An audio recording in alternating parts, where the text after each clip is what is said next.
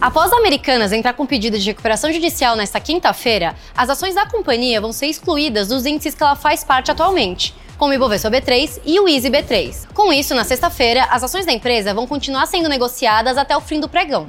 Depois disso, elas vão ser excluídas apenas dos índices. Mas os investidores vão poder continuar negociando normalmente os papéis sob o ticker AMER3. No último dia 11, a Americanas divulgou um comunicado informando uma falha contábil na casa dos 20 bilhões de reais, mas as dívidas da empresa ultrapassam os 40 bilhões de reais. Se você quer saber mais sobre isso, acesse borainvestir.b3.com.br. Lá tem um monte de matéria sobre o assunto. E não se esqueça de seguir a B3 em todas as redes sociais. Boa noite, bons negócios e até amanhã.